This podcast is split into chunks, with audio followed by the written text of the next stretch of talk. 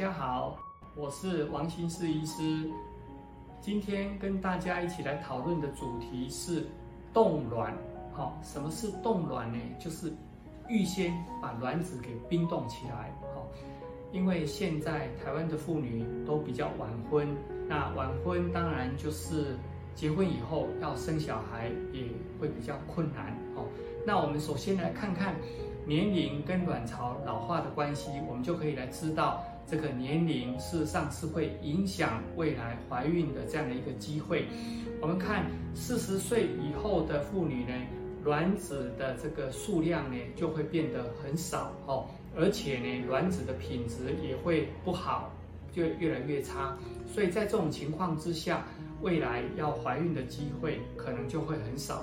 所以如果有想到这样子的一个情形呢？在还没有遇到适当的男人之前，还没有结婚之前呢，假如能够先把自己的好的卵子先把它冰冻起来，那未来啊，等到结婚以后，虽然结婚的年龄已经比较大。可是呢，你当时冰冻的时候的这个年龄是比较年轻的，那个时候的这个卵子的数量也比较多，品质也比较好，那这样是可以有比较好的效果哦。所以呢，有一个不可忽略的事实就是，随着年龄的增加，卵子的数量是越来越少，卵子的品质也会越来越差。那到底？啊，要冰冻多少卵才能够生下一个健康的宝宝呢？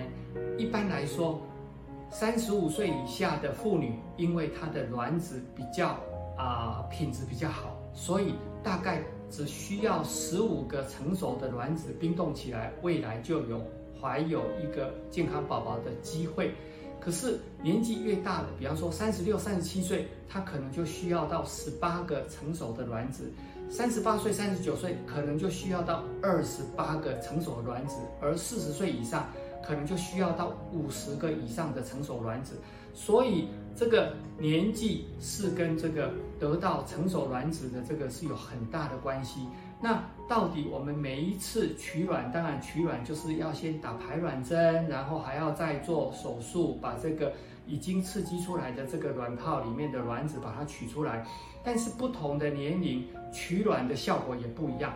三十五岁以下的妇女呢，每一次的取卵大概可以得到十五颗成熟的卵子。那三十六岁、三十七岁可能只有得到十二个卵子。三十八岁到四十岁可能每一次取卵只得到九到十个卵子。所以，我们把前面这两个啊图表把它。整合在一起，我们可以看得到，三十五岁以下需要十五个卵子，能够得到一个呃未来可以得到一个健康的宝宝。那三十五岁以下，每一次取卵大概可以平均得到十五个卵子，也就是说，你取一次卵，你就可以达到你的未来的目标。可是呢，三十六岁、三十七岁的话，因为要十八个卵子，而每一次取卵可能只得到八个、九个成熟的卵子，所以就是。